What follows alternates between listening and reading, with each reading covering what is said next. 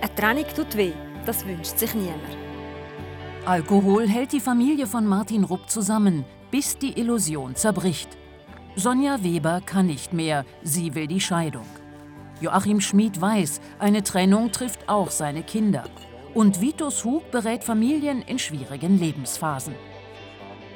Wenn Familien auseinanderbrechen, im Fenster zum Sonntag.